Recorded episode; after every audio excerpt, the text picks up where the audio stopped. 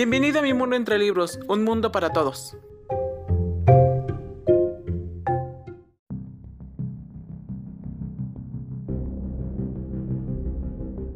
Hola, bienvenidos a mi mundo entre libros y bueno, hoy es jueves y ¿qué podemos hacer mejor los jueves que criticar y hablar de esas series, libros y películas que están de moda en todos los lugares? Así que acompáñame a este jueves con mi programa con...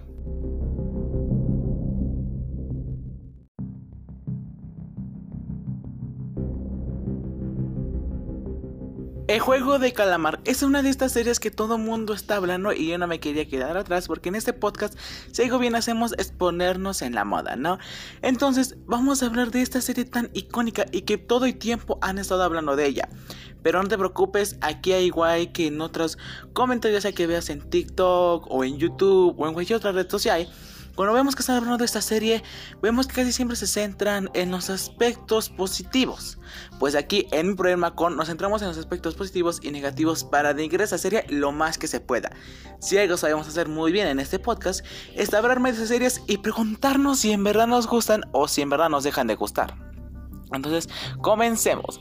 Vamos a comenzar con los aspectos positivos porque yo siento que son más.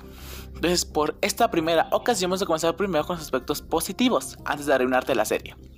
Aspectos positivos, tiene una buena trama, queramos o no, la trama es muy interesante y aunque llega a ser en algunos momentos un poquito tediosa, en verdad llega a ser muy entretenida. Y hace que esa misma trama te deje centrado ahí mismo en la pantalla todo el tiempo. Se te hace muy difícil poder quitarte de la pantalla y no estar viendo esta magnífica serie por ver cómo muchos personajes se van desapareciendo de la serie por X o por Y motivo, ¿no? Entonces llega a ser muy interesante. Y así como la trama principal, que es esa parte del premio y poder recuperar una parte de las ganancias y salir con vida, también tenemos las, las subtramas que también son muy interesantes.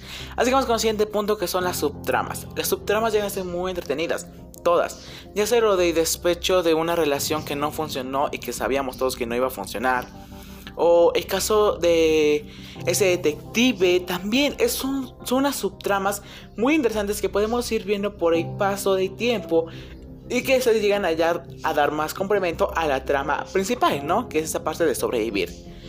Así que pasemos ahora con mi siguiente punto. Los escenarios. Sin duda algo por lo que toda serie o película se debe de regir son por unos muy buenos escenarios y esto lo cumple. Sí, sus vestuarios a causa de que es en el mismo entorno no tienen que sobresalir demasiado, pero en parte de los escenarios estas llegan a ser muy buenos, ya que de hecho poder ver todos esos colores muy coloridos y muy llamativos, estilo un dibujo que haría un niño de primaria, llega a ser algo muy detenido y llega a ser algo que llega a gustar al público, porque exactamente eso es lo que busca esa serie, llega a atraer y buscar al público. Sin duda, lo que ellos hacen con estos escenarios bastante coloridos nunca llega a ser aburrido, sino contrario, llega a ser muy entretenido, aunque eso también llega a ser un poco más tediosos. Pasemos con mi último punto bueno. Sí, algo porque no vamos a elegir en este podcast es que primero mencionamos los puntos que son menos. Así que mi último punto bueno, sin duda, va a ser el soundtrack. Estas canciones infantiles son perfectas para la trama. Hace que todo sea mucho más tétrico. Y hace que algunas muertes, pues, bueno, se conviertan un poco más tétricas y llega que incluso te dé un poquito de suspenso. Estos tonos tan alegres y tan animados, dignos de una película de terror, sin duda aquí también son muy buenos. Pero vayamos con los puntos malos, porque aquí son más. Puntos malos, los personajes. Sí, cada uno es muy diferente, pero siendo sinceros, no te enamoras de nadie. Algo por lo que muchas películas, series o libros se llegan a regir es porque mismo te enamores de un personaje. Tal vez no hay protagonista, algún personaje secundario en que ames. Te voy a poner un ejemplo con una serie infantil que tal vez no todos vieron, pero sí la mayoría de nosotros llegamos a ver cuando éramos niños. Victorious. Sí, todos muchos conocemos esta serie infantil eh, que veíamos por regular de niños, ¿no? Tenemos este personaje que era Tori. Este protagonista, eh, no te enamorabas, siendo sinceros, muy pocos eh, personas se llegaban a enamorar de esa protagonista y decían, ah, sí, me agrada mucho eh, Tori, que es la protagonista. ¿Por qué? Porque es la protagonista. Pero al contrario, muchos de nosotros nos enamoramos con personajes secundarios, ya sea Jade, ya sea Kat, eh, algún otro personaje secundario, ¿no? Esos personajes que aportan mucho a la serie por el, el hecho de ser secundarios. Y hace que estén momentos mucho más disfrutables en esos personajes secundarios. Aquí tenemos a nuestra protagonista, que siendo sincero, no voy a mencionar los nombres, porque sé que me va a costar mucho, porque es un dialecto que no abro y que no esté entre mis planes hablarlo eh, cerca, ¿no? O sea, como que tal vez en un futuro, pero en muchos años. Entonces, creo que aunque está este protagonista, el protagonista jamás se llega a agradar. Es una persona muy narcisista, es una persona muy egoísta. Y es alguien que siempre finge ser que se preocupa por los demás cuando nunca se preocupa por nadie más que por ella misma. Es un manipulador hasta más no poder. Y es que muchos dirán, pero es que se preocupó por la chica, se preocupó por el viejito. No es cierto. Recordemos que el señor, a este pues, personaje que después podemos ver todo este giro tan grande, este plot twist tan enorme. A este personaje le mintió para su propio bien. Y sí, lo hubiera matado, pero al final de cuentas mintió para su propio bien. Vayamos con otros aspectos, como con la madre, que siempre fue muy egoísta, que ni siquiera se sabía su cumpleaños. Eh, otra vez, eh, aquí voy a meter un poquito más relleno, un poquito de historia. La otra vez eh, me encontraba viendo el análisis de una psicóloga que es muy buena, yo se la recomiendo mucho en TikTok, les voy a dejar su perfil en la descripción. Eh, la cual decía que qué tan narcisista tenía que ser este protagonista como para no saber si le cumpleaños su mamá. O sea, no había forma en la que no se supiera. Entonces era de preguntarse ¿Cómo es posible que no te sepas el cumpleaños de tus padres? Cuando es una fase fundamental, es algo con lo que tú te crías, ya sean padres adoptivos o sean padres biológicos, es algo con lo, que, tú te crías, ¿no? Esa figura paterna o materna que te llegan a ofrecer algunas personas. Es algo con lo que muchos nosotros no sabemos, ¿no? Al menos si eres un niño, es adecuado que no te lo sepas. Porque me cuenta, estás en una edad en la que no te deben interesar esas cosas. Pero cuando eres más grande van pasando los años y tienes que celebrar su cumpleaños a esa persona cada año, es una forma en la que te vas aprendiendo. Pero este personaje es tan egoísta, tan narcisista y tan manipulador que no es capaz de acordarse de eso. Recordemos cómo trataba a su hija. O sea, a su hija siempre quería hacer a verla como que un buen padre cuando en verdad no lo era. Ahora vayamos con otros puntos, ¿no? Se queda al final de esta serie, podemos ver que quedan tres sobrevivientes. Se queda preocupada por la chica, pero me tenía ese instinto de querer matar al otro. Jamás fue por preocuparse en verdad por la chica. Era porque la chica estaba herida y él la veía como un blanco más fácil que el otro sujeto. Sí, él no era una buena persona, era completamente narcisista. No era forma en la que te enamoraras de él. La verdad es que siempre lo repugnaba yo cuando lo veía y único que esperaba era que ahí lo matara. Vayamos con personajes secundarios que más o menos te podrías enamorar. Aquí vamos a poner el conjunto de esta chica, que es eh, de los últimos sobrevivientes, de los tres. Como les dije, lamento en verdad no mucho poder pronunciar sus nombres, es que son muy difíciles, es un directo que yo no abro. Sino en punto es que esta chica, este personaje secundario, es el de que más te podías enamorar, porque pues llegabas a entender de alguna cierta forma su causa, ¿no?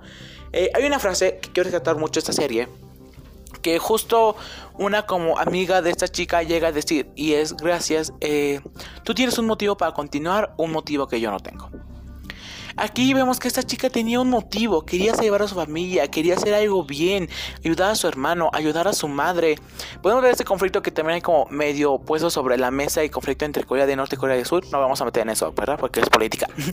Siguiente punto es que esta chica toma ese conflicto y es como de, ah, yo quiero ayudar a mi hermano, quiero ayudar a mi madre, quiero sacarla de ese lugar. Podemos ver cómo ella tiene una relación mucho más interna, un verdadero propósito. A diferencia de otro que era un completo narcisista y que solamente lo había hecho por que le faltaba dinero, es la única forma. Entonces sí, o sea, ella en verdad tenía un propósito y no hay un propósito para su bien. Sí, entre esos aspectos estaba su propio bien, pero de cuenta es algo que todos nosotros buscamos. No existe una persona que diga, yo hago las cosas sin que sean para mi bien. Pero vemos que esta chica, al final de cuentas, las cosas que quería hacer o por el motivo de que quería ganar dinero era para su hermano, era para su familia. Un aspecto que el protagonista nunca pudo cumplir. Entonces, si de alguien te llegas a enamorar de esta serie, yo diría que sería más de la chica porque al final de cuentas ella tiene un propósito y un porqué de por qué estar en esos juegos. No solamente de lo hago porque lo hago o porque estoy aburrido o porque soy un completo narcisista que no es capaz de sobrevivir sin un peso. Podemos ver claramente este ejemplo. Ahora, ya que sabemos que no te enamoras de un personaje, ninguna muerte te duele. No existe alguna que te llegue a doler o que llegas a decir, ah, pobres personajes, en verdad me duele mucho. No, no existe. ¿Por qué? Porque me en cuenta tienes que aprender en esta serie, en este tipo de series o libros. Voy a poner un ejemplo como con los Juegos del Hambre. En los Juegos del Hambre, la verdad, no te puedes enamorar de ningún personaje. Porque sabes que al final de cuentas puede ser que lo maten o puede ser que no. Entonces, en esa serie, mismos aspectos con los personajes secundarios, tanto como en el protagonista, te hacen que no te enamores de ellos, que cuando los matan no te importa. Y es que seamos sinceros. tal vez sea una persona muy apática o una persona que le cuesta mucho sentirlo, pero cuando mataron a este personaje, Alá, a este personaje de la India, no me dolió nada. O sea, como de, ah, bueno, ya ni modo, ya lo mataron, eh, bueno, ¿qué más da, no? Cuando mataron a ese personaje, que ese ancianito, tampoco me dolió. O sea, como de, pues, pobre señor, porque pues tiene este derrame cerebral, este tumor en el cerebro y otro lo engañó, pero pues ya ni modo, ¿no? O sea, a fin de cuentas, no tenía muchas probabilidades de sobrevivir. Creo que según la muerte me pudo llegar a doler a doler fue la muerte de la chica con la que en verdad te llegas a enfatizar un poco y llegas a entender un poquito su causa. No de todo porque, como ya se os dije, pues es más como un conflicto político. O sea, sí es como familia, pero también es un conflicto político. Entonces, tal vez no llegas a entender todo, pero sí en ciertas partes, ¿no? Entonces, creo que aquí podemos ver esta como, por decirlo, problemática en que no te enamoras de nadie y por más que quieran hacer que te duelan sus muertes, es lo único que consiguen. O sea, es como que nomás no te duelen y todo fluye muy bien, ¿no? Eh, así que bueno, ya que vimos estos aspectos, vamos igual con personajes planos y personajes redondos. Algo fundamental para toda una serie es que no solo una serie, libros o películas, igual incluyendo las series, estos personajes. Esos van a ser que van a ir contando la historia. De cierta u, otra forma, van a ir contando. Y algo que tienes que tener muy claro son personajes redondos. Aquí te voy a poner un pequeño ejemplo por si aún no sabes qué son personajes redondos y qué son personajes planos. Los personajes planos son esos que siempre son muy predecibles. No importa que suceda, son muy predecibles. Te voy a poner un pequeño ejemplo. Vamos a regresar a esta serie infantil que es Victorious. Eh, en, este, en este segmento podemos ver un claro ejemplo de personajes planos, con todos. Un ejemplo va a ser con Jade. No voy a basar en Kat, sino voy a basar en Jade.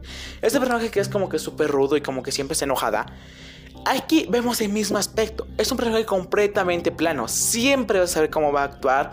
Siempre vas a saber cómo va a reaccionar. Y qué es lo que va a decir. Qué es lo que va a hacer. En todo momento. Jamás te quedas en esa parte de. Ay, capaz no haga eso. O capaz haga otra cosa. No. Por fin de cuentas son personajes. Los cuales son súper planos. Para que niños lo entiendan. Y así no te estés distrayendo con cómo vaya a reaccionar. Ahora, parámonos con otra serie. Con personajes más redondos voy a atacar la serie Elite. En esta serie podemos ver un completo momento de personajes redondos. Y es a Marina de la primera temporada. Este personaje es el más humano de todos. Y no simplemente porque llega a ser un personaje castrante, sino porque, porque es tan humano. Hay que reflexionar un poco. Siendo sinceros, jamás vamos a saber cómo reacciona una persona. Si yo ahorita voy y le cuento una noticia triste a algún extraño, el extraño va a decir, ah, ¿y capaz incluso se enoje o capaz se ponga a reír. Porque ten en cuenta, somos seres humanos y jamás sabemos cómo va a reaccionar. Hay algo que mm, de otra vez escuché en un este en una novela, bueno, en una historia que me estoy leyendo de Wattpad, en la cual dice, si usted es capaz de entender a los adolescentes, dígamelo cómo. Y aquí creo que, aunque lo excluyan muchos adolescentes, hay que basarnos en otros puntos. Las personas en general. Somos personas muy diferentes que siempre vamos a reaccionar de una manera muy diferente ante todos estos momentos. Jamás vamos a reaccionar de una solamente forma a una reacción. Que si alguien llega y nos cuenta una noticia triste, alguien puede que se ponga a reír, porque esto es su sistema de defensa. O que se ponga enojado, a la defensiva, o que se ponga a llorar, como en mi caso. A fin de cuentas somos personas y tienen que ser muy variados. Aquí todos son súper planos, ninguno redondo, siempre sabe cómo van a reaccionar. Y te cuesta mucho también enfatizar con ellos porque es como de, ay, es que ya sé cómo va a reaccionar. Este se va a enojar, este va a comenzar a narcisista, este de egoísta, este va a comenzar a soltar madrazos a como de lugar. Entonces es muy difícil enamorarte de ellos. Entonces creo que esos aspectos, eso que llega a ser esa serie llega a ser tediosa. Ahora, la otra vez estaba tocando un punto muy importante en mi cuenta de TikTok, vayan a seguirme con mi muro entre libros, en el cual eh, yo comenté que esta serie ya nos está aburriendo a muchos otros. Eh, porque ya llegamos a ver en todas las redes sociales. Entras a TikTok, el juego de calamar. Entras a Instagram, a Facebook, a Snapchat, cualquier red social que tú quieras. Vas a ver juego de calamar, como de lugar. Algo que a mí simple sencillamente me costó mucho fue verla. Ella entrar a cualquier red social y verla. Inclusive en los canales de YouTube diciendo a personas que si la recomendaban o no la recomendaban. O aquí en estos podcasts tan magníficos todos. Que si la recomendaban o no recomendaban o que de esa serie. Para mí me costó mucho verla. Y también te compraron un aspecto en el que te cueste mucho verla. Ahora, vayamos con un punto muy importante. ¿Vale la pena la serie? Con toda sinceridad, como que es una serie que en verdad valga la pena. Uh, sí y no. Sí, en el aspecto en el que esta serie llega a ser entretenida. Simplemente eso. Llega a ser entretenida. Te llega a distraer de un buen momento. No, en el aspecto en el que muchos personajes dejan mucho que desear, se llega a convertir muy repetitiva y muy iguativa, entonces llega a ser como que esos aspectos muy aburridos, en los que es muy repetitiva y tediosa, inclusive verla. Pero llega a ser entretenida por un momento en el que estás aburrido, solamente quieres ponerte a ver la tele y distraerte un rato. Entonces, ahí sí va a ser entretenida. Pero mientras que no suceda eso, entonces va a ser una completa cosa aburrida que solamente lo que vas a querer hacer es dejar de verla. Sin duda, eh, si ya te dice la serie, pues déjame tu opinión en algunas redes sociales o inclusive aquí en Anchor. Eh, recuerda que si lo escuchas por Anchor puedes dejarme tus mensajes de voz. En el caso que lo escuches por Spotify, pues no se puede, ¿verdad? y bueno, mi calificación para esta serie es un 5.7 de 10. ¿Tú qué me dices? ¿Fue mucha o fue poca calificación?